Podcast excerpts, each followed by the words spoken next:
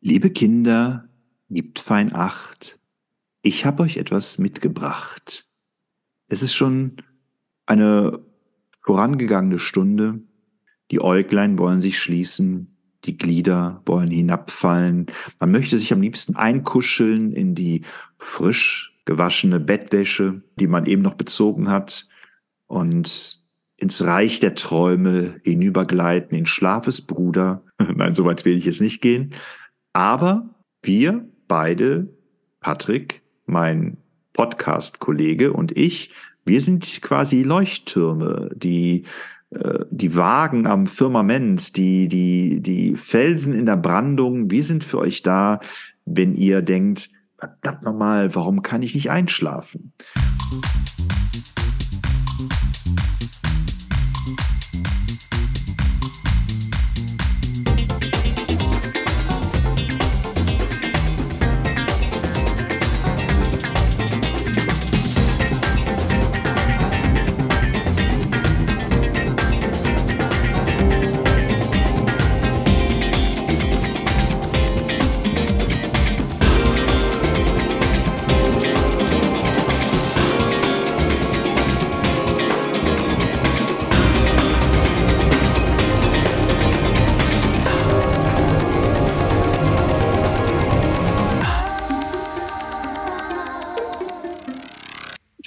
Übrigens, dass du so ein so eine selbstbewusste Ausstrahlung hast, äh, so eine Überzeugung, als wenn du die Welt erobern könntest und äh, als wenn es auch dein gutes Recht wäre, die Welt zu erobern und äh, äh, zu etwas Neuem.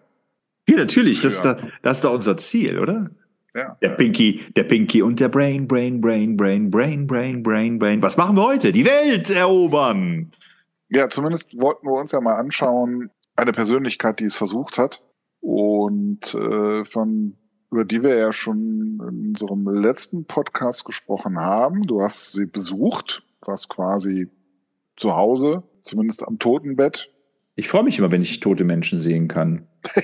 Dann weiß ich immer, egal wie, wie schlecht mein Leben ist, ich lebe. Also ich habe ja schon erwähnt, also irgendwie finde ich das äh, heftig, dass Napoleon Bonaparte ja, so eine, durch sein militärisches Geschick äh, so eine Wirkung hatte auf die Franzosen, dass die nochmal nach der französischen Revolution nochmal Lust hatten auf so einen revolutionären Diktator, auf also einen Kaiser. Ich weiß aber gar nicht so viel über Napoleon. Ich hoffe, du weißt ein bisschen mehr über Napoleon als ich. Ähm, ich weiß nur, dass er am Ende gescheitert ist, in die Verbannung gekommen ist und dass Goethe ihn auch mal sehen durfte. Das haben wir in unserem Goethe-Podcast äh, schon mal thematisiert. Also ich bin jetzt äh, weit entfernt davon, ein Napoleon-Keller zu sein, ähm, aber vielleicht ja deine Verwunderung darüber, äh, warum er sich immer noch so großer Beliebtheit erfreut und warum die französische Revolution, also oder die Werte der französischen Revolution, die Werte der Aufklärung und so weiter, also äh, warum das nicht so präsent ist wie dann der Kaiser ich, ich denke, die französische Revolution hat sich in vielem niedergelegt, unter anderem auch in den Streiks, die du ja auch beschrieben hast. Also ist jedenfalls meine Theorie, dass diese, dieser heftige Umgang mit Streiks und, und äh, dass das letztlich auch noch irgendwie so eine Tradition ist, die man dann aus der sich aus der französischen Revolution erhalten hat, dass man halt für alles und bis jedes äh, irgendwie direkt irgendwie die Straßen abfackelt, hat vielleicht auch was damit zu tun, dass man da anfangs gute Erfahrungen mitgemacht hat. Aber ich meine, das Ganze, was äh,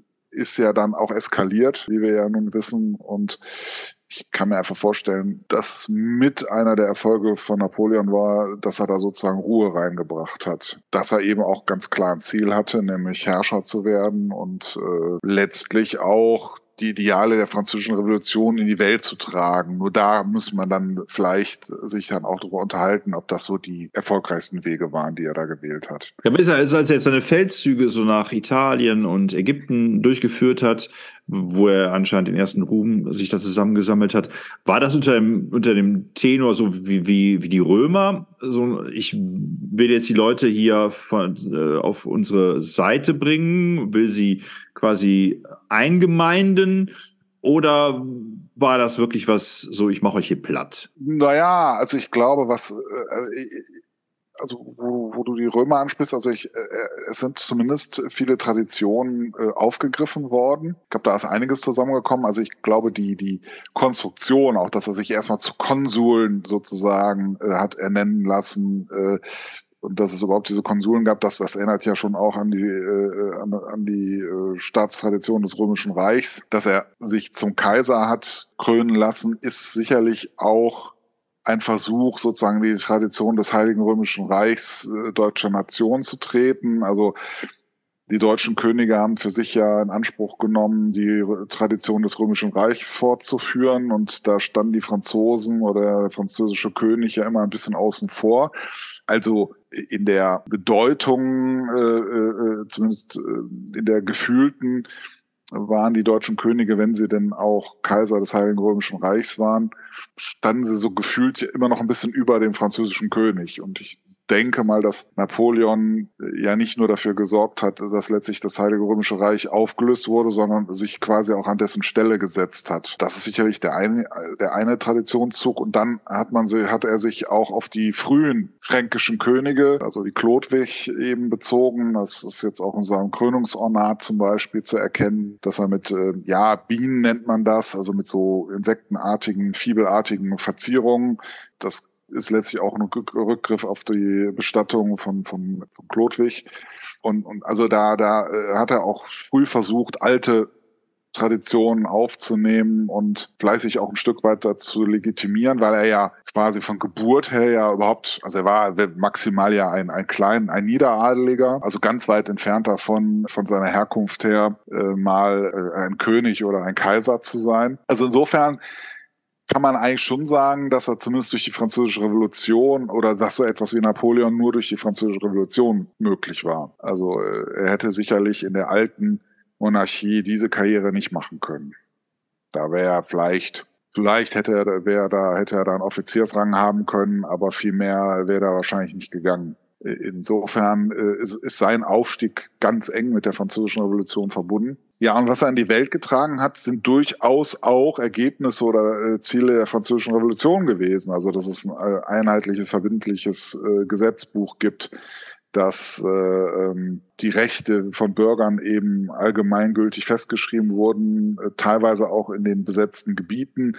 Nur da gab es dann immer noch ein Zweiklassensystem, auch immer noch aber da kommen wir, kommen wir vielleicht noch später drauf, was äh, dazu geführt hat, dass er da nicht so gut angekommen ist dann bei den besetzten Nationen, auch wenn er ihnen so einige äh, Erfolge der französischen Revolution nahegebracht hat. Ja, also und letztlich, äh, das, ich sag mal, mit unserer Erfahrung jetzt des Zweiten Weltkrieges äh, äh, und dem, was darauf gefolgt ist, können wir das vielleicht nicht mehr so nachvollziehen, aber man darf nie vergessen, die Franzosen hatten jetzt, sind zwar besetzt worden, aber sind nie total besiegt worden und, und dass, ich sag mal, der französische Militarismus so komplett ausgestorben wäre oder sagen wir so im Misskredit gekommen ist, wie das in Deutschland der Fall ist. Ich meine, selbst Donald Trump war ja noch immer begeistert von dem äh, von der alljährlichen Parade in Paris zum Nationalfeiertag.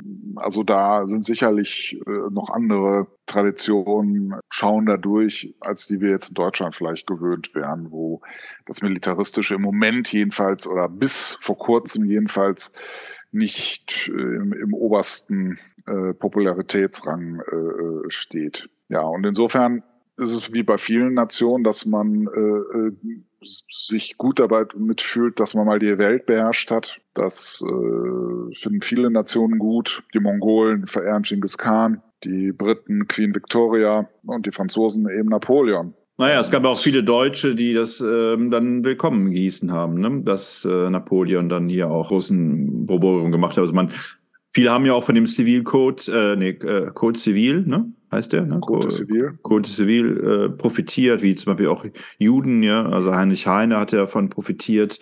Der ist in Düsseldorf dann der äh, Code Zivil äh, galt, der ihm mehr Möglichkeiten gab als vorher. Oder hier auch ähm, Hegel zum Beispiel hat ja den, in den Napoleon den Weltgeist gesehen, ne, der jetzt hier ähm, Europa wieder zusammenbringt ja, und selbst äh, Goethe war ja dem Ganzen nicht so abgeneigt, ähm, äh, wie er denn auch deutlich gemacht hat. Ich habe übrigens hier ein schönes Gedicht gefunden von Friedrich Hebbel zu Napoleon. Ist, ist, ist auch gar nicht so lang. Ich lese das mal vor, ja?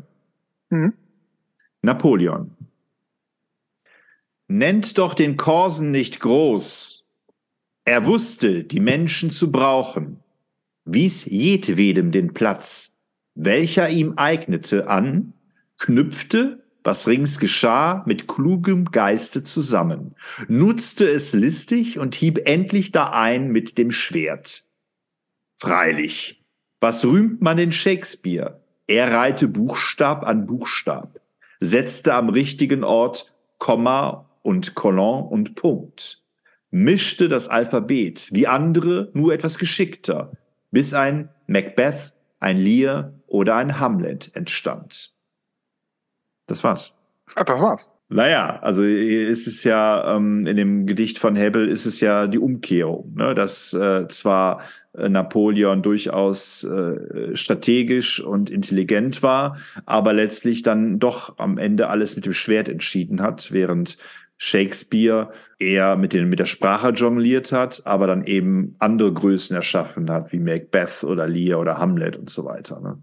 Finde ich eigentlich eine ganz nette Gegenüberstellung hier in dem Gedicht und nennt den Kurs nicht groß. Ich meine, klar, wird ja auch immer äh, dieser Minderwertigkeitskomplex ob seiner Nichtgröße wird ja auch immer wieder thematisiert in äh, der äh, Literatur oder in der Kulturgeschichte. Und das ist ja auch ganz witzig, wenn man dann im, ähm, ja, im Louvre steht oder im Versailler Palast steht oder im Pantheon ist und dann sieht, äh, wie auf Wandgemälden, wie groß Napoleon da dargestellt wird. Ne, das scheint ja nicht im entferntesten etwas mit seiner richtigen Körpergröße zu tun gehabt zu haben. Das ist ja ähnlich wie bei in Weimar, da steht ja auch ähm, Schiller mit Goethe und Goethe ist ja auch ein bisschen größer gemacht worden, damit er neben Schiller nicht so klein aussieht. Ne? Ja, schon heftig, was, was äh, die Kunst äh, dann doch verzerrt teilweise und äh, aber dann oft dann äh, die einzige Überlieferungsgrundlage ist, die wir haben. Ja, was mich äh, irritiert, ist dann eben äh, ne, dieses, dieses äh, Undankbare, ne? dass man einerseits äh, die Eroberungsfeldzüge durchaus äh, für Begeisterung gesorgt haben und dass wohl ja auch ähm, Napoleon ja auch was das ähm, die Strukturierung des Staatswesens angeht, ja auch viel geleistet hat anscheinend, also vieles, was auch heute noch gültig ist dass die Rechtsprechung und so weiter auch in äh, Frankreich, aber dass man andererseits dann eben äh, ihn sofort aufgegeben hat, als er dann eben mal seine Schlachten verloren hat. Wie, wieso hat er eigentlich äh, verloren? Also was war das Problem in Russland? Was war das Problem in äh, Waterloo? Erzähl mal, Patrick, du als Geschichtskenner. Naja, also wie gesagt, ich möchte nochmal betonen, dass ich mich nicht so intensiv mit Napoleon beschäftigt habe, aber ich würde jetzt mal sagen, mein, meinem ersten Eindruck hat er denselben Fehler gemacht, äh, den Adolf Hitler dann äh, 150 Jahre später gemacht hat. Er hat Russland unterschätzt, also er hat vor allem die Landschaft unterschätzt und äh, äh die russischen Weiten und ähm, ja auch den russischen Widerstandsgeist. Ne? Dann hatte er zwar eine der größten Armeen, äh, die es jemals gegeben hat, äh, dabei, also mindestens 490.000 Mann. Das erscheint einem heute jetzt nicht so viel, aber äh, das ist schon eine Riesenmenge an Menschen gewesen, die man da durchbringen musste, die versorgt werden mussten. Und äh, das Versorgen ist eben schwierig. Und äh, ich glaube, die Russen haben dann auch Moskau in Brand gesetzt. Also da war dann auch keine Vorräte mehr, auf die Napoleon zurückgreifen konnte. Und äh, ja, mit einer hungernden und frierenden Armee äh, macht man keine großen Feldzüge mehr. So, und dann kommt noch zum Tragen, dass große Kontingente eben auch gar keine Franzosen waren, sondern aus den französisch besetzten oder manche Franzosen würden sagen befreiten Gebieten äh, gezogen wurden und die jetzt auch nicht so mega motiviert waren, für Napoleon dann zu kämpfen. Äh, also da kam, kam sicherlich vieles zusammen, was dann auch zum Zusammenbruch dann des Eroberungsfeldzuges nach äh, Russland eben geführt hat. Und äh, ja, und was den Erfolg Napoleons am Anfang ja ausgemacht hat, waren ja seine militärischen Strategien, aber auch die Kampfweise der französischen Truppen. Und ich sag mal, nach knapp einem Jahrzehnt hatten sich dann die gegnerischen Nationen da einiges von abgeguckt und konnten dann auch immer besser damit umgehen und waren letztlich einfach eine erdrückende Übermacht. Letztlich blieb den Franzosen fast nichts anderes übrig, als ihn abzusetzen. Äh, sonst äh, wären sie komplett aufgerollt worden von den alliierten Truppen. Und äh, das war halt eben eine Bedingung, dass äh, Napoleon gehen muss. Wie gesagt, äh, viele Eroberer oder sagen wir mal, mir sind jetzt vor allen Dingen zwei Eroberer, also vor allen Dingen im Blick sind eben einfach äh, an Russland gescheitert. Das war einfach nur noch mal zu groß. Und äh, ich meine, man muss dann ja auch noch sehen, also äh, äh, die sind ja wirklich, mussten ja zu Fuß maximal vielleicht noch auf Pferden dahin. Das ist dann auch noch etwas unkomfortabler, als wenn du äh, Fahrzeuge zur Verfügung hast. Ne? Aber äh, ne, wo du jetzt von Wartau sprichst, äh, äh, ich meine, er ist ja auch noch mal wiedergekommen. Also so ganz hatten die Franzosen ihn ja nicht vergessen. Und ja, beim zweiten Mal, ja, es, da war einfach, denke ich, auch die Luft ein bisschen raus.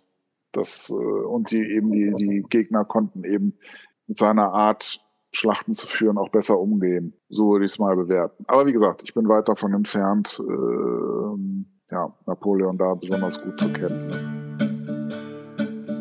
My, my, at Waterloo, Napoleon did surrender. Oh yeah, and I have met my destiny in quite a similar way.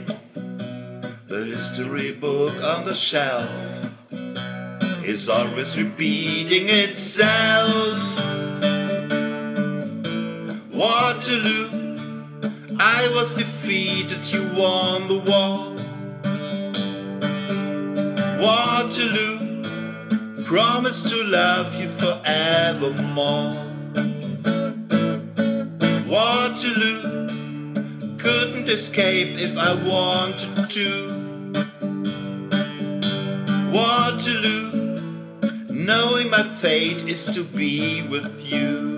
Whoa, oh, oh, oh, Waterloo, finally facing my Waterloo.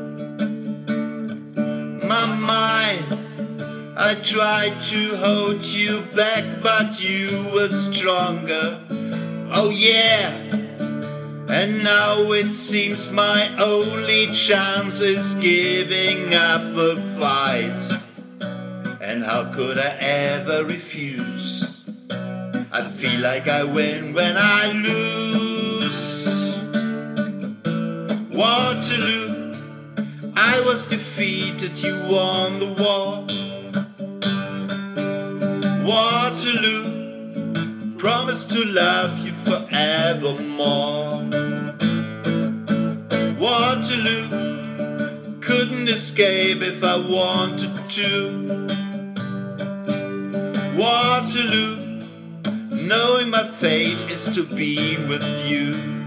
Whoa, oh, oh, oh, Waterloo. Finally facing my Waterloo. So, how could I ever refuse? I feel like I win when I lose. Waterloo. I was defeated, you won the war. Waterloo, promise to love you forevermore. Waterloo, couldn't escape if I wanted to. Waterloo, knowing my fate is to be with you.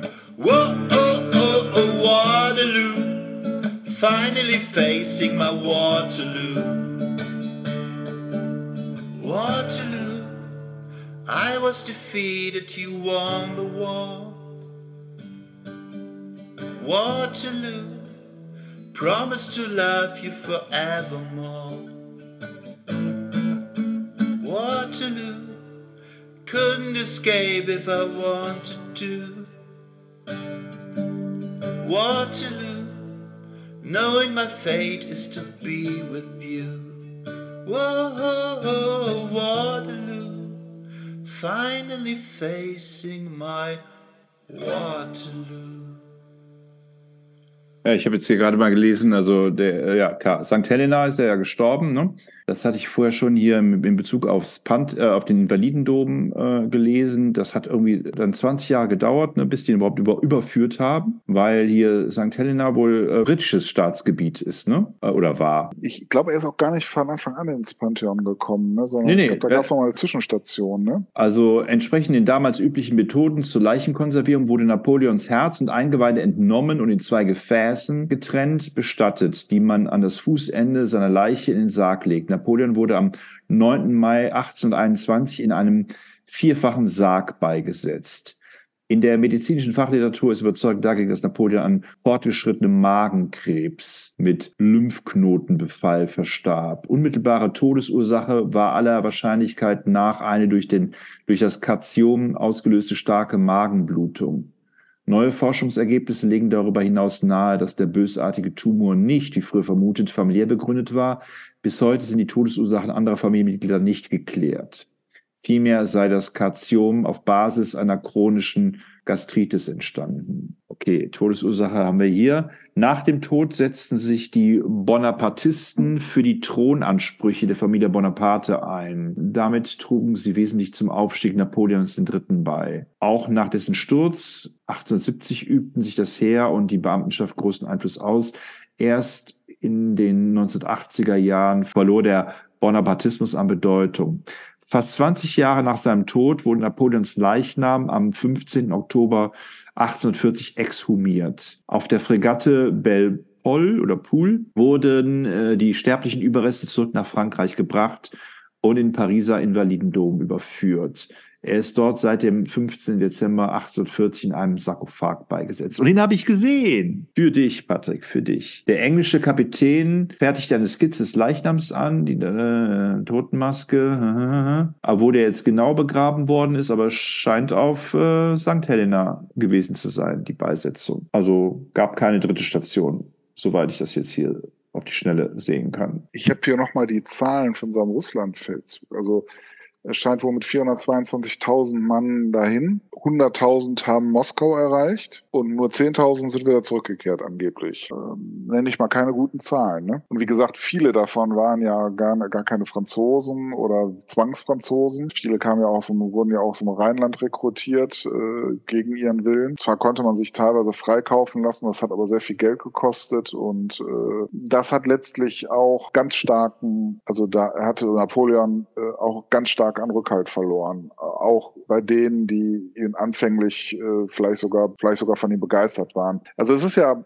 wie so oft, ne, dass ja nicht eine einheitliche Meinung zu etwas da ist, sondern es gibt dann Leute, die sind begeistert von Napoleon und andere haben ihn sozusagen als, äh, ich sag mal, ungefähr so das Schlimmste, was Europa jemals begegnet ist, irgendwie eingeordnet und, und wahrscheinlich ist an beidem was dran. Aber was, äh, ich glaube, dass Napoleon ganz entscheidend auch dazu beigetragen hat, dass, ich sag mal, Deutschland wieder, ich sag mal, äh, also, dass so eine Idee eben also wieder Fuß gefasst hat von einem gesamtdeutschen Reich daran war letztlich, glaube ich, Napoleon gar nicht so, so unbeteiligt. Also natürlich nicht, nicht wollend, aber, aber dieser Gedanke irgendwie einer deutschen Nation ist da, glaube ich, wieder ganz nach vorne gekommen bei, bei vielen. Also es gibt da auch, auch literarische äh, Beiträge zu, die ich vor einiger Zeit mal gelesen habe, also wo auch ganz dezidiert eben äh, von der deutschen Nation die Rede ist, die äh, den Franzosen oder den Franken, wie es da heißt, äh, äh, Widerstand leisten und sich auf sich selber besinnen sollen. Ja, also da gab es wohl beide Parteien. Also es gab die ich sage jetzt mal Napoleonisten, die sozusagen die Errungenschaften, die französischen Errungenschaften auch sehr geschätzt haben, die du ja auch eben erwähnt hast. Aber es gab eben auch eine ganze Menge, die sich einfach als besetzt und Kolon, als Kolonie quasi auch gesehen haben. Napoleon hat ja auch seine ganze Familie in Deutschland verteilt und hat irgendwelche Königreiche geschaffen, die dann von irgendwelchen seiner Söhne oder Neffen äh, regiert und verwaltet wurden und die nicht, also dann teilweise doch eher auf ihren eigenen Vorteil regiert haben und weniger jetzt das Allgemeinwohl im, im Blick hatten. Da war nicht nur Sonnenschein. Ich habe so was Schönes hier noch gefunden bei Wikipedia über seine Körpergröße. Ist doch etwas vertrackter, als ich anfangs gedacht habe. Es wird berichtet, Napoleon sei von geringer Körpergröße gewesen. Dies wurde von der englischen Propaganda popularisiert. Die Napoleon in ihren Karikaturen immer als ausgesprochen klein darstellte. 1803 zeichnete James Gilray ihn etwa als Gulliver im Land der Riesen mit George III. in der Rolle des Königs von äh, Bomdingnang. Napoleons von seinem Kammerdiener Louis Constant Vairy in französischen Maßeinheiten überlieferte Körpergröße betrug 5 Fuß 2 Zoll 3 Linien. Somit hätte Napoleon mit gut 1,68 Meter eine für Männer seiner Zeit durchschnittliche Körpergröße erreicht. Die unterschiedliche Messung ist möglicherweise auch auf Unterschiede des Längenmaßes Fuß zurückzuführen. Ein englischer Foot misst äh, 30,48 Zentimeter und damit exakt zwei Zentimeter weniger als der seinerzeitige französische Piet nämlich mit 32,48 Zentimeter, was bei 5 Fuß einen Unterschied von 10 Zentimetern ausmacht. Daneben könnte Napoleons Vorliebe, sich mit hochgewachsenem Gefolge zu umgeben, eine Rolle gespielt haben. Im Vergleich mit britischen Aristokraten wirkte er daher kleiner, auch wenn der Großteil der Bevölkerung unter anderem durch schlechte Ernährung nicht so groß wurde wie heute. Der Dichter Dennis Davidoff äh, beschrieb ihn als Mann kleiner Statur, gerade fünf Fuß hoch, recht schwer, wenngleich nur 37 Jahre alt. Gegen Ende seiner Herrschaft hat er zudem laut Zeitgenossen sehr an Gewicht zugenommen. Dabei entsprach seine Körpergröße dennoch etwa der Goethes und lag daher über der Friedrichs des Großen oder Nicolas Sarkozys. Als er in der Verbannung auf St. Helena gemessen wurde, betrug seine Körpergröße 1,57 Meter. Der österreichische Psychologe Alfred Adler prägte infolgedessen den Begriff Napoleon-Komplex, um den Minderwertigkeitskomplex kleingewachsener Männer und dessen Überkompensation zu beschreiben.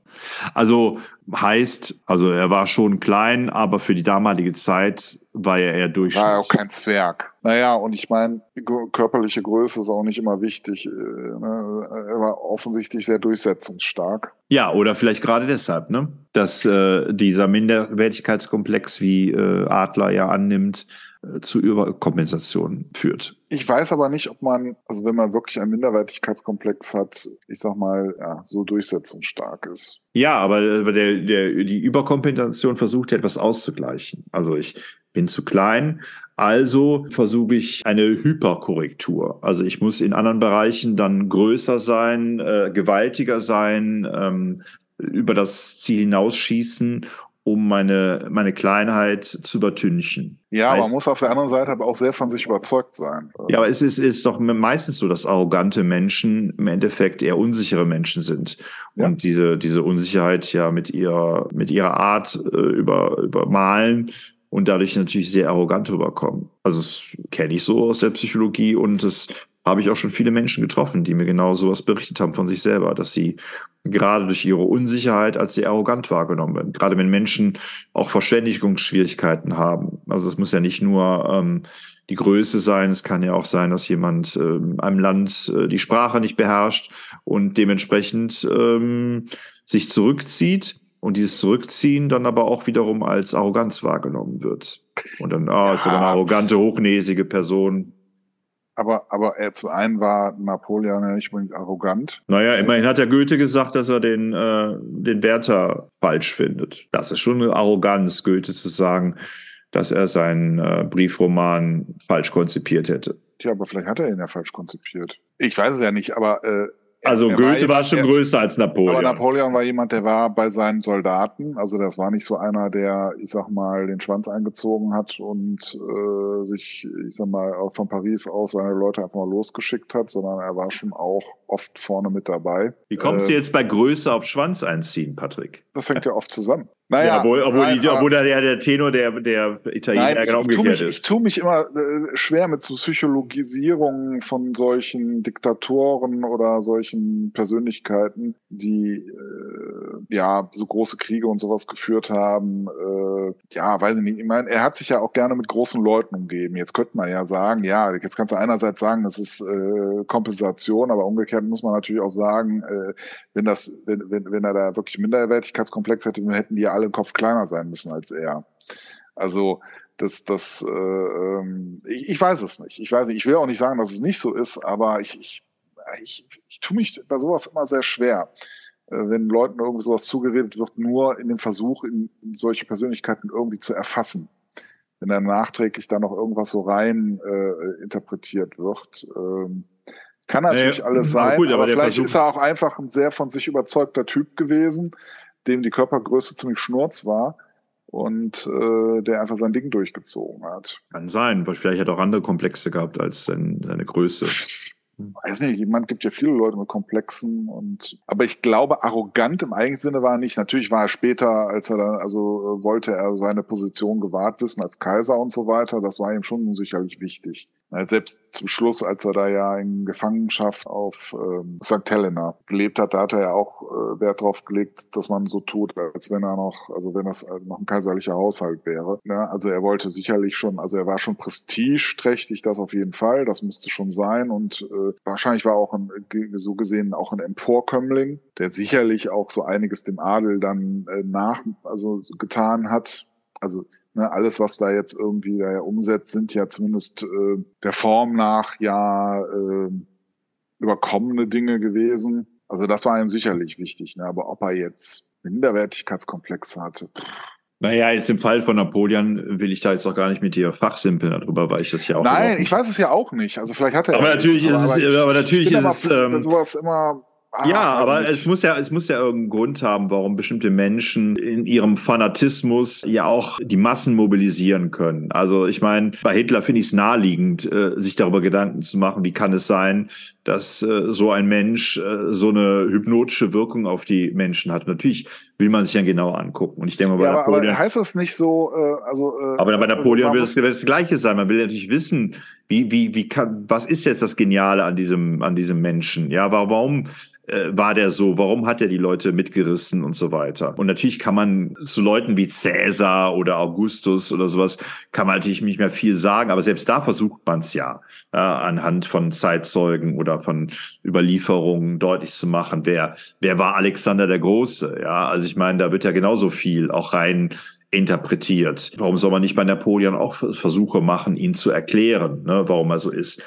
Aber äh, ja, ich, vielleicht bin ich noch nicht Experte ein, und dann äh, ja, vielleicht habe ich ja auch ein komisches Verständnis von Minderwertigkeitsgefühlen, aber ich kann mir immer sehr schwer vorstellen, dass jemand, der sich selber nicht gut findet, so eine so eine Ausstrahlung entwickeln kann, die andere Leute davon überzeugt, dass er der richtige Mann an der richtigen Stelle ist. Ähm, ja, aber meinst du nicht, dass gerade, so, sagen wir, nehmen wir mal das Beispiel Hitler, dass so jemand natürlich daran gearbeitet, der hat doch hart daran gearbeitet.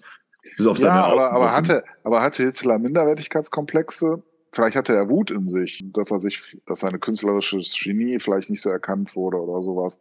Naja, wir sind doch immer gerade bei dieser bei so aber, aber, Eroberungsbestrebungen, bei solchen totalitären äh, Ansichten, da ist doch immer die Frage, da muss doch irgendwas kompensiert werden. Ja, ein, ein wie soll ich sagen, ein normal sozialisierter Mensch kommt ja nicht ohne weiteres auf die Idee, ich will jetzt hier die Welt erobern oder ich will jetzt hier die Welt in die Schutt und Asche legen und so weiter. Das ist ja schon, hat ja schon was Krankhaftes in, in diesem Maße. Und darum geht's ja, dass dass Minderwertigkeitskomplexe äh, ja, oft ich, ich, die ich, Ursache. Ja, aber, also, ja, aber eigentlich, meine, äh, ist es, du hast es ja bei allen psychologischen Phänomenen oder bei allen, das sind ja immer Kompensationen, immer irgendwelche, und die berühren natürlich immer darauf, dass man zu wenig Anerkennung, zu wenig Liebe, zu wenig Selbstliebe und so weiter bekommen hat oder sich selber, äh, woher soll das sonst kommen? Ja, also wenn ich ein, ein zufriedener Mensch bin, ja, dann, dann muss ich auch nichts erobern. Ja, aber ist jeder Mensch, der nicht zufrieden ist, auch gleichzeitig hat er Minderwertigkeitskomplexe? Naja, das ist jetzt sehr pauschal. Also wie, wie soll ich, was soll ich auf deine Frage antworten? Natürlich hat nicht jeder Mensch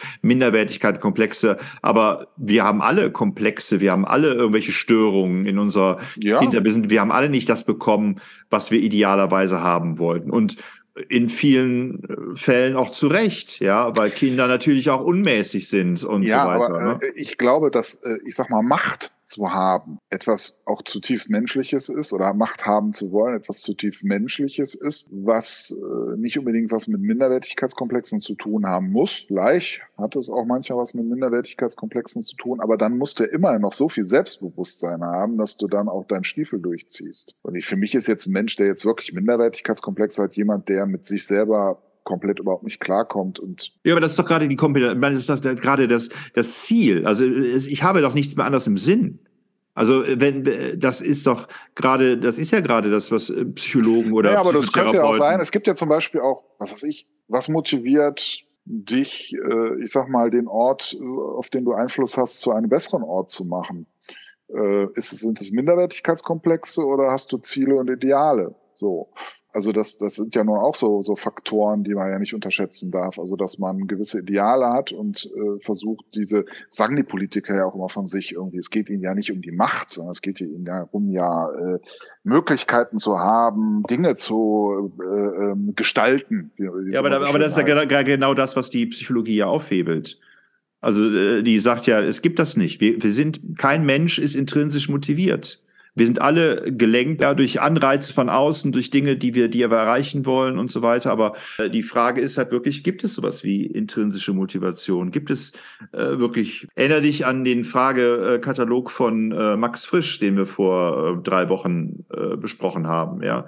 Ähm, also was bedeutet uns der Fortbestand der Menschheit, wenn wir nicht mehr existieren? Ja, also das heißt, wenn wir von unserer Person abstrahieren, ist ja die Frage, was bleibt überhaupt noch übrig? Also wenn wenn es nicht um dich geht in irgendeiner Form, ob ich jetzt was kompensieren möchte, ob ich jetzt meinen Machtgelüsten nachgehen möchte und so weiter, ja. Aber wenn ich nichts kompensiere, dann habe ich auch gar keinen Grund, irgendwas zu erobern oder sowas. Ja, was was soll das Ganze dann? Es ergibt überhaupt keinen Sinn.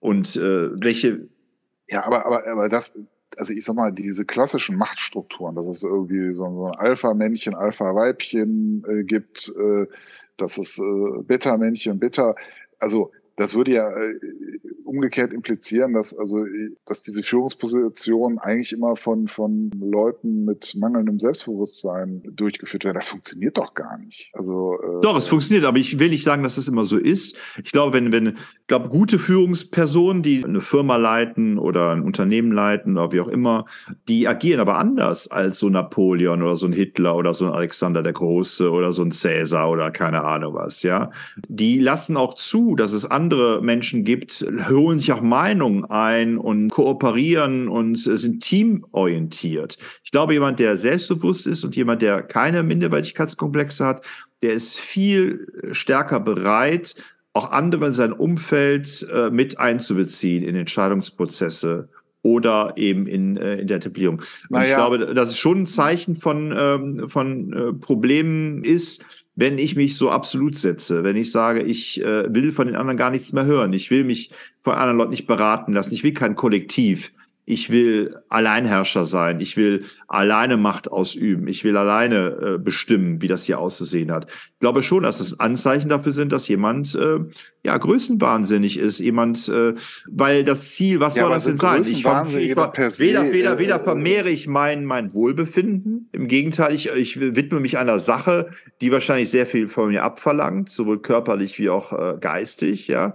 Und dann für was? Für was? Ich äh, ist ja nicht demokratisch. Ich weiß auch nicht mal, ob die Leute, also wenn ich jetzt Hitler bin, da bin ich der Auffassung, äh, dass mein Weg der richtige für das deutsche Volk ist. Aber das ist doch kein Ideal. Also Ideal wäre ja zu wissen, dass das der Wille des Kollektivs ist, der Gemeinschaft ist, das und das zu erreichen. Stattdessen fropf ich aber meine Auffassung von einer gut funktionierenden Gesellschaft aller Menschen auf, weil ich ja, sage, gut, das ist der einzige Weg, da rauszukommen aus der Misere. Ja, aber das ist doch nie anders gewesen. Also ich meine, äh, es ist doch. Naja, in unserer, in unserer demokratischen Gesellschaft ist es schon anders gewesen. In der Demokratie ist es schon so, dass äh, nicht eine Person darüber entscheidet, sondern dass darüber diskutiert wird und ähm, im Idealfall ähm, ein Gemeinwille entsteht, äh, aus dem bestimmte Entscheidungen heraus getroffen werden. Ja, das ist natürlich, funktioniert natürlich nicht in Diktatur Diktatur, in einem absolutistischen System. Ja, aber du wirst es ja nie, nie hinkriegen, dass die Gesellschaft äh, alle, alle einer Meinung sind. Also bei aller Demokratie nicht. Nee, äh, Gemeinwille, nicht, nicht äh, einer Meinung. Das ist ein Unterschied ja. für mich so, zwischen Meinung ja und Wille. Du hast ja eben gesagt, die, die fropfen dann äh, der Gesellschaft, also ihre Meinung irgendwie auf, wobei ja ihre Meinung ja auch schon vorher von vielen getragen wurde. Also äh, sonst wären sie ja nicht an der Position, an der sie sind. Ähm, Na, ist ja die Frage, ab welchem Punkt hat eine Person, ich meine, wie gesagt, ich bin jetzt auch kein Napoleon-Kenner. Naja, also aber welchen Punkt der, bringt der, der Biografie das mal anders auf? Also ich meine, grundsätzlich äh, Politik militärisch zu machen, ist natürlich zu der Zeit, auch noch zu Napoleons Zeit, durchaus ein übliches Verfahren. Also das ist nichts, ähm, so sagen, ähm, was Außergewöhnliches. Sagen wir mal, dass er jetzt so große Erfolge äh, äh damit hatte, ist sicherlich schon auf sein Können auch zuzuführen aber sicherlich auch der politischen Situation, der Motivation seiner Armee. Ja, da kommt wahrscheinlich vieles zusammen. Ne? Aber ähm ja, mir ist, nur, nicht un, mir ist nur unklar, warum du dich das so gegen wehrst. Letztlich ist die Psychologie eine genauso Wissenschaft wie die Archäologie oder, oder die, der Historismus oder die Historie, äh, Geschichtswissenschaften. Und letztlich geht es einfach darum, die Dinge zu verstehen. Ja, und das ist eine Art, äh, sich anzunähern und Dinge ja, zu verstehen. Schon, aber ja? äh, äh das ist äh, auch wie Archäologie und wie alle anderen Wissenschaften äh, ist es ja nicht absolut, sondern es sind dann eben Thesen. Es könnte sein, es ist eine Möglichkeit. Die haben ja nie mit ihm persönlich gesprochen. Die leiten das dann aus irgendwelchen Handlungen ab, psychologisieren das und das kann so sein, aber das äh, gibt dafür keine Beweise. Ja, aber es ist ja auch eine empirische Wissenschaft und das ist ja genau dasselbe, wenn, wenn ich in eine Therapie gehe, dann gibt es auch keine Beweise dafür. Nö, und ja, ich, ja, und, in der, und auch in der Therapie ja, ja, ja, ich gehe in eine Gesprächs- oder Verhaltenstherapie und ich rede mit einem Therapeuten, der versucht, Dinge aus dem Unbewussten transparent zu machen, ja. Und ich bin, aber ich als therapiegestellte Person, ich muss ja für mich einen Ansatzpunkt finden und überlegen, ah, stimmt das, was der Therapeut an mir erarbeitet? Aber und wir, das wir ist ja, ja, ja Empirie. Ja, ja, der, der Therapeut kann ja nicht am Kopf zu sagen, Patrick, du tickst so. Nur was so. du aus dieser Empirie ableitest, äh, das ist ja jetzt der Punkt. Da sind wir wieder bei, das, das Glas ist halb voll, das Glas ist halb leer. Also wie du es dann am Ende deutest, da löst du dich eigentlich wieder und äh, da kommt dann auch wieder viel deiner persönlichen Einschätzung dann eben dazu. Und ich, ich weiß, dass es gerade unter Psychologen ganz verschiedene Schulen gibt und auch ganz verschiedene Rückschlüsse und äh, zum Beispiel auch Therapieansätze, die sich zum Teil total widersprechen. Also äh, das kann man ja jetzt nun auch nicht so sagen, ja, der, also das ist ja ganz klar, das hat ja da ein Wissenschaftler festgestellt. Äh, also da würde ich mich, also nee, da, nee, ich selber wissenschaftlich unterwegs bin, also total gegen wehren. Also ja, aber jetzt reden wir, jetzt reden wir aneinander vorbei, Patrick, darum geht's mir gar nicht. Du hast nur gesagt, du willst nicht, äh, du siehst nicht, dass ein Minderwertigkeitskomplex, also das aus einem äh, nicht, nicht Machtbestreben automatisch, ja, natürlich nicht pauschal, aber natürlich so. gibt es äh, also bestimmte Indizien dafür auch, und, und dass dieses Machtstreben von solchen Eroberern, von solchen absolutistischen Herrschern, ja, durchaus befremdlich ist. Vor allen Dingen, wenn sie zu einem, in einem Kontext entstehen, in dem eigentlich äh, der Absolutismus abgelegt war, in dem eigentlich die französische Revolution Tabula Rasa gemacht hat. Ja, und dass daraus wieder so ein Kaiser entstehen konnte, ist schon ein bisschen strange, die ganze Sache.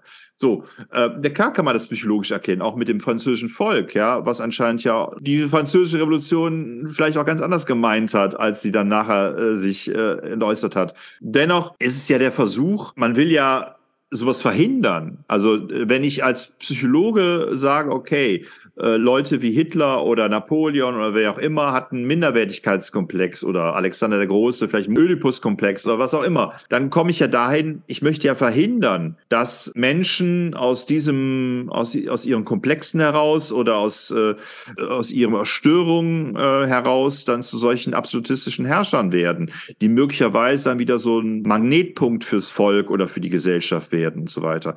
Äh, die, die, die, das Instrument ist ja nicht zu sagen, der Mensch hat einen Minderwertigkeitskomplex, deswegen ist er ein schlechter Mensch oder deswegen ist er ein, äh, ein kranker Mensch, sondern die Frage ist ja eher, wie muss Erziehung sein oder wie sollte Erziehung sein, damit ich solche Menschen nicht produziere? Ja, und das finde ich. glaube, schon, ja, aber ich glaube ganz ehrlich, ich weiß nicht, ob das tatsächlich möglich ist. Denn äh, warum ein Mensch jetzt Minderwertigkeitskomplex hat, das kann ganz unterschiedliche Ursachen haben. Das ja, aber Anerkennung, kann, Liebe sind ja schon mal äh, Punkte, die wichtig sind. Ja, ja also eine, die, wenn ich einen lieblosen, alles, ja, wenn ich einem lieblosen Haushalt aufwachse, dann ist ja klar, dass ich wahrscheinlich auch diese Liebe, die ich mein Leben lang vermisse, weder selber produzieren kann, noch von anderen Menschen so anerkennen kann. Kann ja. sein, aber vielleicht, vielleicht fordere ich sie dann auch für mich besonders ein und äh, genau, aber das ist ja dann krankhaft. Dieses Einfordern ist ja dann krankhaft. weil ich nicht äh, in eine Beziehung gehen kann und sagen kann, okay, ich möchte so geliebt werden, wie ich bin, sondern das Krankhafte ist ja dann, dass ich das einfordere, wie du gerade gesagt hast, dass ich entweder eine Menge dafür tue, damit ich diese Liebe erhalte, wo wir da wieder bei diesem Größenwahnsinn äh, sind. Ja, ja, ja oder ich meinte auch jetzt weniger von anderen einfordere, sondern von mir einfordere. Also dass ich sozusagen das, was ich wo ich das Gefühl hatte, dass es nicht so gut gelaufen in der Familie eben besser machen will. Ja, klar. Ich sage auch nicht, dass das, das die Entschuldigung für alles ist. Ja, nur weil jemand eine schlechte Kindheit hat, muss das kein Verbrecher werden. Nur weil jemand eine schlechte Kindheit hat, muss er nicht ein böser Mensch sein und so weiter. Also, Sartre, Sartre hat dazu gesagt, das Problem ist nicht, äh, was ich geworden bin, sondern wenn ich aus da nichts mache aus dem, aus was ich geworden bin. Ja, äh, es reicht nicht zu sagen, ich bin nicht geliebt worden als Kind und deshalb bin ich so. Nein, ich bin immer noch, ich bin trotzdem als erwachsener Mensch oder auch schon als jugendlicher Mensch bin ich in der Lage, ein selbstbestimmtes Leben zu führen. Ja, und egal, was schiefgelaufen ist, ich kann sagen, ja, aber es, dabei bleibe ich nicht. Ich kämpfe dagegen an oder ich mache mein eigenes Ding daraus. Ich, ich bestimme, wer ich bin. Und es ist natürlich einfach zu sagen, ja, die anderen sind schuld. Da gebe ich dir vollkommen recht. Ich wollte ja einfach nur sagen, dass ich äh, natürlich nicht sagen kann, ob Napoleon Minderwertigkeitskomplex hatte und Adler möglicherweise auch übers Ziel hinausgeschossen ist, indem er einer historischen Person, die er ja selber nicht mehr äh, erlebt hat, ähm, ob er in der wirklich sagt. Aber das ist ja genauso wie bei Freud mit dem Oedipus-Komplex. Ja, da wird eine antike Sage genommen oder eine Legende genommen und aus dieser antiken Überlieferung wird dann Komplex äh, erstellt. Ja, also ich meine, dann nimmt man Aber eben. steht diese, diese, diese Sage dann nicht sozusagen für ein Bild und ist jetzt nicht sozusagen das das Symptom, also, also dass er quasi nur sozusagen das als Vergleich gewählt hat, also jetzt äh, Ödipus meine ich, als Vergleich äh, herangezogen hat und jetzt nicht sozusagen in der Ödipus sozusagen das unmittelbar. Naja, die, der, der Ödipus äh, funktioniert ja so. Ödipus wusste nicht, das hat seinen Vater ermordet und hat äh, seine Mutter geehelicht, ja, und daraus hat äh, Freud dann den Ödipus-Komplex gemacht, dass jedes Kind bestrebt ist, äh, den ja, ja, aber er hat, hat er nicht vorher Dinge beobachtet und hat dann sozusagen die Sage sozusagen als Beispiel herangezogen? Also so meine ich das, äh, um ja, das sozusagen klar. zu fassen und um zu vermitteln, was er meint. Ja, ja, ja. ja. Aber vielleicht wollte Adler auch äh, Napoleon als Bild benutzen, um zu zeigen, wie solche Mechanismen funktionieren, dass ich aus Minderwertigkeitskomplexen zu Überkompensation komme und möglicherweise dann dazu neige, ähm, Herrscher zu werden oder. Ja, nur also ne, das, das alleine kann es ja auch noch nicht sein. Also ich meine, Hitler, da wird ja auch ganz viel rein psychologisiert, auch was ich, dass er ein strenges oder was ich, ein Vater hatte, der ihn verprügelt hat, aber in der Zeit sind fast alle Kinder irgendwie von ihren Vätern verprügelt worden. Also das ist alles, finde ich, sehr schwierig, äh, so, ich sag mal, im Nachhinein äh, sowas rein zu psychologisieren. Es kann natürlich so sein, aber das ist, es kann auch ganz anders sein, ne? was jetzt Menschen tatsächlich motiviert äh, zu Verbrechen oder zu Handlungen, zu solchen Feldzügen und so weiter. Ne? Also das meine ich jetzt einfach nur. Ne? Also, ja, aber ich äh, glaube nicht, dass das dass, äh, Adolf Hitler so monokausal gedeutet wird. Natürlich ist es eine Komponente möglicherweise von seinen Eltern oder von seinem Vater geschlagen worden ist. Und äh, natürlich hast du recht, äh, das war Erziehung, ja, und das ist auch nicht das Einzige, aber ich glaube auch nicht, dass jeder, jeder behauptet, ja, nur weil Hitler geschlagen worden ist. Aber du guck dir ähm, hier äh, diesen, diesen Film Das Weiße Band an, ja, der zurzeit oder vor dem Ersten Weltkrieg spielt. Ne? Und äh, wie Kindererziehung, da, ich meine, es hat schon was Beklemmendes, ja. Wie soll aus einem Mensch, der, äh, der solche Erziehungsmethoden genießt, in dem es halt wirklich um Gewalt vor allen Dingen geht, wie, wie soll da ein, ein äh, friedfertiges, ein ausgeglichenes Wesen werden? Ja, also letztlich denken wir schon, dass dieses preußische äh, und dieses äh, gradmachende äh, durchaus auch seine Wirkung gehabt hat und dass ich mhm. froh bin, dass das nicht mehr vorherrschend ist. Ne?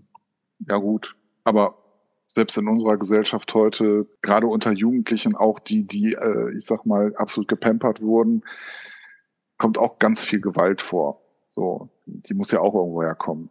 Ja klar, also das ist, ist aber ist, mit, mit Konditionierung geht's ja in beide Richtungen. Beides ist fatal. Ja, Menschen, die nur gelobt werden, ja, äh, denen nur Liebe, denen nur Liebe ausgeschüttet wird, ja, die entwickeln sich auch nicht äh, gesund, ja, weil letztlich äh, die können diese, diese Wertschätzung ja überhaupt nicht mehr äh, als solche wahrnehmen. Ja, die, die ist ja dann, äh, ist ja wie eine Überdosis. Ja, umgekehrt aber Menschen, die natürlich nur kritisiert werden und nur äh, abgeurteilt werden, ja, die, äh, die können sich auch nicht vernünftig entwickeln. Also letztlich ist es in der Pädagogik oder der Psychologie natürlich immer äh, eine Abwägung. Und natürlich sind das alles Versuche, Biografien zu erklären, Zusammenhänge kausal, kausal zusammenzubringen.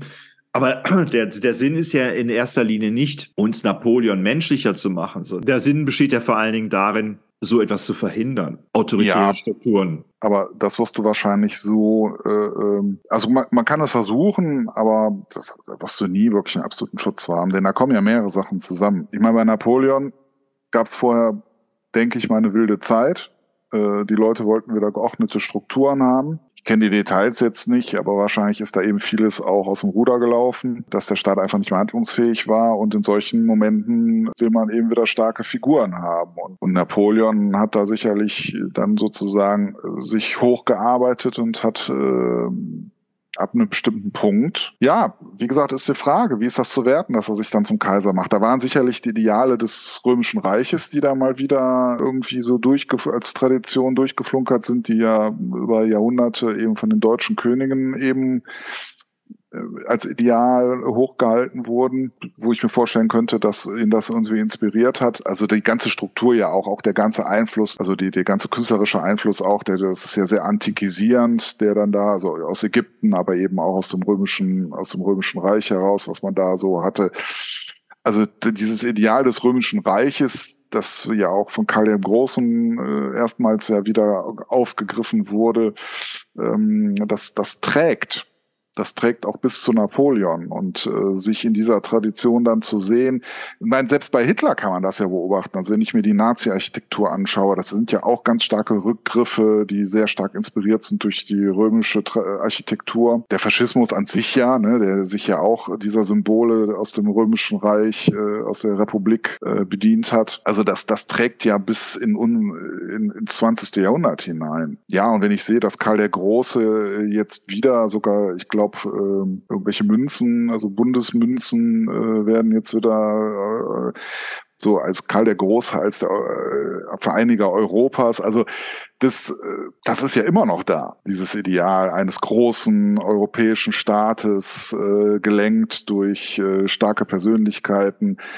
So, und, äh, Macron, ja, und, Macron, Macron. Ja, Macron, Macron, der sich ja im Grunde jetzt auch so ein bisschen in die Richtung äh, da durcharbeitet. Naja, und bei Napoleon denke ich einfach, es gab einfach diesen Punkt, da hat er sozusagen die Chancen genutzt, die's, äh, die sich ihm stellten, vom General zum Konsul und vom Konsul zum Kaiser. Auch eigentlich, wie man es aus dem Römischen Reich ja auch erlebt hat. Und was die Leute anscheinend am meisten begeistert, ist Krieg. Also natürlich nicht, wenn sie dann mittendrin sind, aber immer das vorher. Das erleben wir ja jetzt ja auch wieder, diese Begeisterung, irgendwie die Ukraine zu unterstützen, Bundeswehr wieder nach Lettland äh, zu schicken und äh, Europa wieder great again zu machen und so weiter.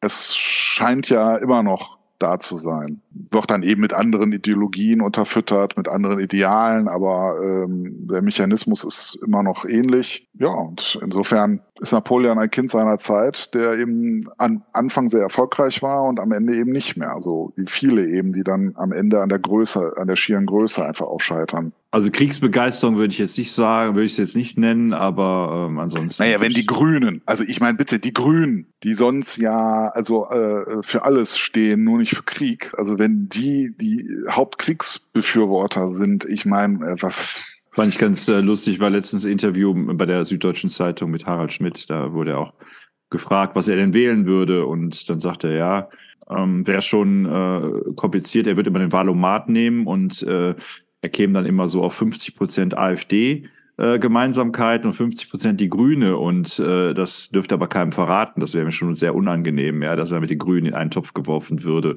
Weil ich meine, nur weil er weil er auch für Waffenlieferungen in die Ukraine ist, heißt das ja noch lange nicht, dass er so einer Kriegspartei irgendwie anhängt oder sowas. Ja gut, das ist ja eh das Problem des Valomat. Ne? Also ich meine, das naja, also die Gesellschaft, ich weiß auch nicht, vielleicht müssen wir irgendwann nochmal darüber sprechen, wie wir, wie wir überhaupt die Menschheit noch retten können. Also ich denke auch, also letztlich äh, ist es ja schon dass die Schwierigkeit, dass es immer das Gleiche ist. Ja, es gibt ein paar Menschen, die äh, leben im Wohlstand und viele Menschen, die leben nicht im Wohlstand. Und sobald man versucht, Gleichheit und Gerechtigkeit herzustellen, kippt das Ganze. Also ich meine, das wusste ja schon Marx, dass es immer eine Zweiklassengesellschaft ist und die, die gerade oben ist, äh, bedeutet, dass die anderen unten sein müssen und äh, weil es einfach nicht genug für alle gibt und äh, wir natürlich Ja, profitieren also- da.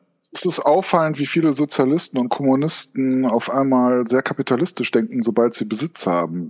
Da gefällt mir doch das, was Lafontaine gesagt hat, viel besser, als er dann auch seine Villa mit äh, Swimmingpool angesprochen wurde, ob das denn seinen sozialistischen Idealen irgendwie äh, entspricht, hat er gesagt, er wäre ja nicht gegen Villen und Swimmingpools, sondern er wäre ja für Swimmingpools für jedermann. Das fand ich total überzeugend.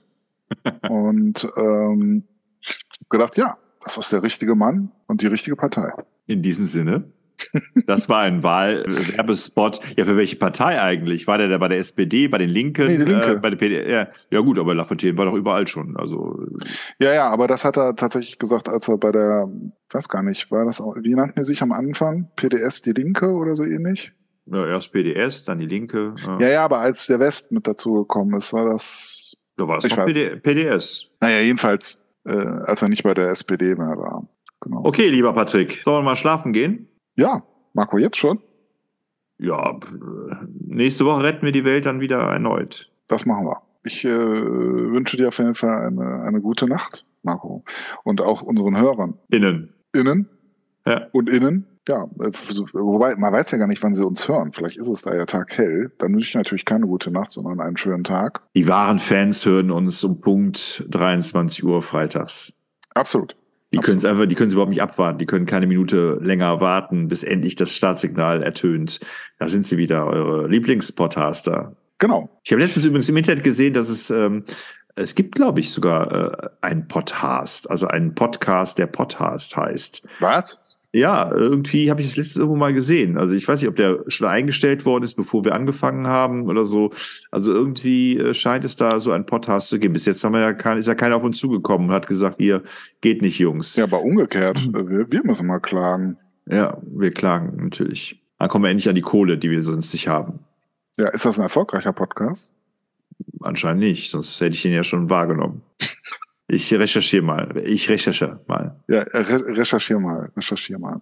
Okay, lieber Patrick und liebe ZuhörerInnen, dann äh, sagen wir mal Tschüss für heute. Das war die 145. Episode eures Lieblingspodcasts, des Podcasts. Wir gehen jetzt ins vierte Jahr. Wir haben jetzt drei Jahre, also ab nächster Sendung haben wir drei Jahre lang äh, äh, Podcaste fabriziert und wir gehen ins vierte Jahr. Und die Folge 150, die müssen wir dann Gebühren feiern. Vielleicht können wir uns ja nächste Folge mal äh, überlegen, was wir da Großes vorhaben. Ja, äh, ich habe mal nachgeschaut, Marco. Wären wir verheiratet, ähm, dann wäre es die lederne Hochzeit. Yeah. Hm. Ich habe schon eine Idee. Es kommt, ja, es, kommt ja, es kommt ja im Sommer dieser Barbie-Film raus, auf den ich Der schon was? Ein was? Barbie- Barbie-Film raus. Wie, wie Barbie, Barbie, die Puppe. Die Barbie-Puppe, genau. Mit Ryan Gosling und Margot Robbie. Und da äh, gibt's ja die Spots, dass die, ähm, also die machen sich so ein bisschen über diese Barbie-Klischees lustig, ne? Also dass Ken dann ähm, bei Barbie übernachten möchte und Barbie so ganz naiv fragt, so ja, äh, warum? Ja, um bei dir zu übernachten. Ja, und was machen wir dann da? Ja, und hat da keine Ideen, weil er auch als Ken kein Geschlechtsteil hat. Aber dann ähm, scheint es irgendwie zu sein, dass sie dann mit dem Auto wegfahren und Barbie wohl raus will aus dieser Welt, so ein bisschen wie ähm, hier ähm, Truman Show und äh, Ken aber mit will. Und vermutlich landen die dann in unserer wirklichen Welt oder so. Keine Ahnung, wie das dann genau weitergeht. Aber es ist, scheint ganz interessant zu Ryan sein. Gosling, ja, das wird bestimmt lustig. Ja. Wobei ich den jetzt gar nicht so, so, so kennmäßig finde. Aber gut, mit guter Maske und. Ja, ja, die heißen aber alle Ken. Also die ganzen Männer da heißen Ken um Barbie herum. Und er ist einer von denen, hat so blondierte Haare. Und ja, er sieht nicht so Ken-mäßig aus, aber die anderen eben auch nicht. Ne? Also es ist äh, aber ganz witzig gemacht. Während sie dann äh, schon durchaus wie Barbie aussieht. Okay, dann schaltet auch nächste Woche wieder ein, wenn ihr wollt. Und, Und wenn ihr ihr könnt. könnt. Tschüss.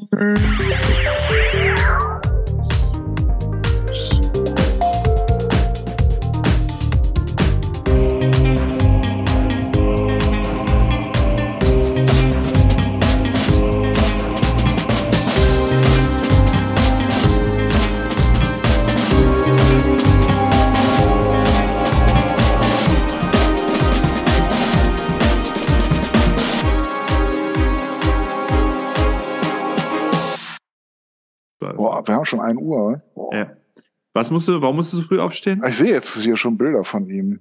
Fans enttäuscht. Ist Ryan Gosling zu alt für Barbies kennen? Ja, sowas erfahre ich auch immer erst so um 1 Uhr nachts. Wir waren, ähm, am Donnerstag waren wir im Freilichtmuseum in Borgriek in, in Belgien. Mhm. Das war sehr schön. Also ähm, hatten die Kinder auch Spaß. Wobei wir dann da in so ein Dorf gekommen ist, wo sie so ein, also wo ähm, ganz viele Schauspieler waren, die sozusagen jedes Gebäude da besetzt hatten und ähm, die Rolle dann der Bewohner irgendwie eingenommen haben. Unter anderem auch der Lehrer in der Dorfschule und so. Und das fanden die äh, ein bisschen spooky. Also der Lehrer kam dann rein und so, hat die dann direkt hier also erstmal zurechtgewiesen und so. Und äh, aber der brauchte gar nicht viel zu machen. Das war total klasse. Der hat nur, dann äh, war schon mal klar, Schnauze halten. Ja, die haben auch, haben auch reagiert, deine Kinder darauf? Ja, sicher. Ja, ja. Äh, so, und dann ja, sagte der Lehrer, dann hat er mitgekriegt, dass wir aus Deutschland kennen, und sagte, ja, nee, sagt er, dann ähm, mussten sie erstmal sich beim Pfarrer anmelden. Ja, dann sind wir in die Kirche gegangen und der Pfarrer war aber gerade dabei, dann Gottesdienst vorzubereiten. Und dann äh, kam der Dorflehrer dazu, der hat ihm dann assistiert, was ja auch auf den Dörfern tatsächlich so war, dass die, die Dorfschullehrer oft auch äh, sozusagen so ein bisschen da die ähm, Funktion als ähm, Küster, so ein bisschen die Küsterfunktion hatten. Der Dorfpolizist war dabei. Und dann hat der Dorfpolizist immer angezeigt, wann man aufstehen muss, wann man äh, gehen. Äh, also es hat mir schon sehr überzeugend gemacht. Ne? Und wir sind dann aber gar nicht mehr zum eigentlichen Schulunterricht gekommen, weil meine Kinder schon keinen Bock mehr hatten. Und auch ein bisschen Angst. Und der Polizist hat aber nochmal erklärt, das ist nicht auch sehr geil, Sagt er, ja, sagt er, also ihm wäre zu Ohren gekommen irgendwie, dass die Kinder irgendwie Frösche auf Stöcke gespießt hätten und aufgeblasen hätten, so, ne, und das ging ja gar nicht, weil die Frösche würden ja die Insekten wegfressen und so, und das, äh, also das sollen sie mal sein lassen. Und auch nicht mit Steinen auf Automobile werfen, also das Ganze war so um 1900 oder sowas kurz nach 1900 so angelegt da. Sagt er, weil ne, Automobile könnten sich ja nur äh, reichere, hochgestellte Persönlichkeiten leisten. Nee, die könnten sich ja nur reichere Persönlichkeiten leisten, die wären natürlich dann hochgestellt und die bewirft man eben nicht mit Steinen. Ne? So, das war die Argumentationskette und äh, also es hat mich schon äh, also äh, schon echt gut gemacht. in welcher, in welcher Sprache haben die das jetzt dann gemacht? Flämisch? Ja, ja, Flämisch, Niederländisch. Und du hast alles verstanden? Ich habe das verstanden, ja, meine Kinder nicht alles. Aber ich habe denen das dann übersetzt und äh, Gut, gehst jetzt mal ins Bett, Patrick. Wir schreiben einfach im Laufe der Woche. Ja, ich bin mit ja? nicht wirklich mehr denkfähig irgendwie. Ja, ja, es ist nicht schlimm. Alles gut. Dann hast du ja deine Schuldigkeit getan, hast ja abgeliefert. Ja, nicht optimal, aber.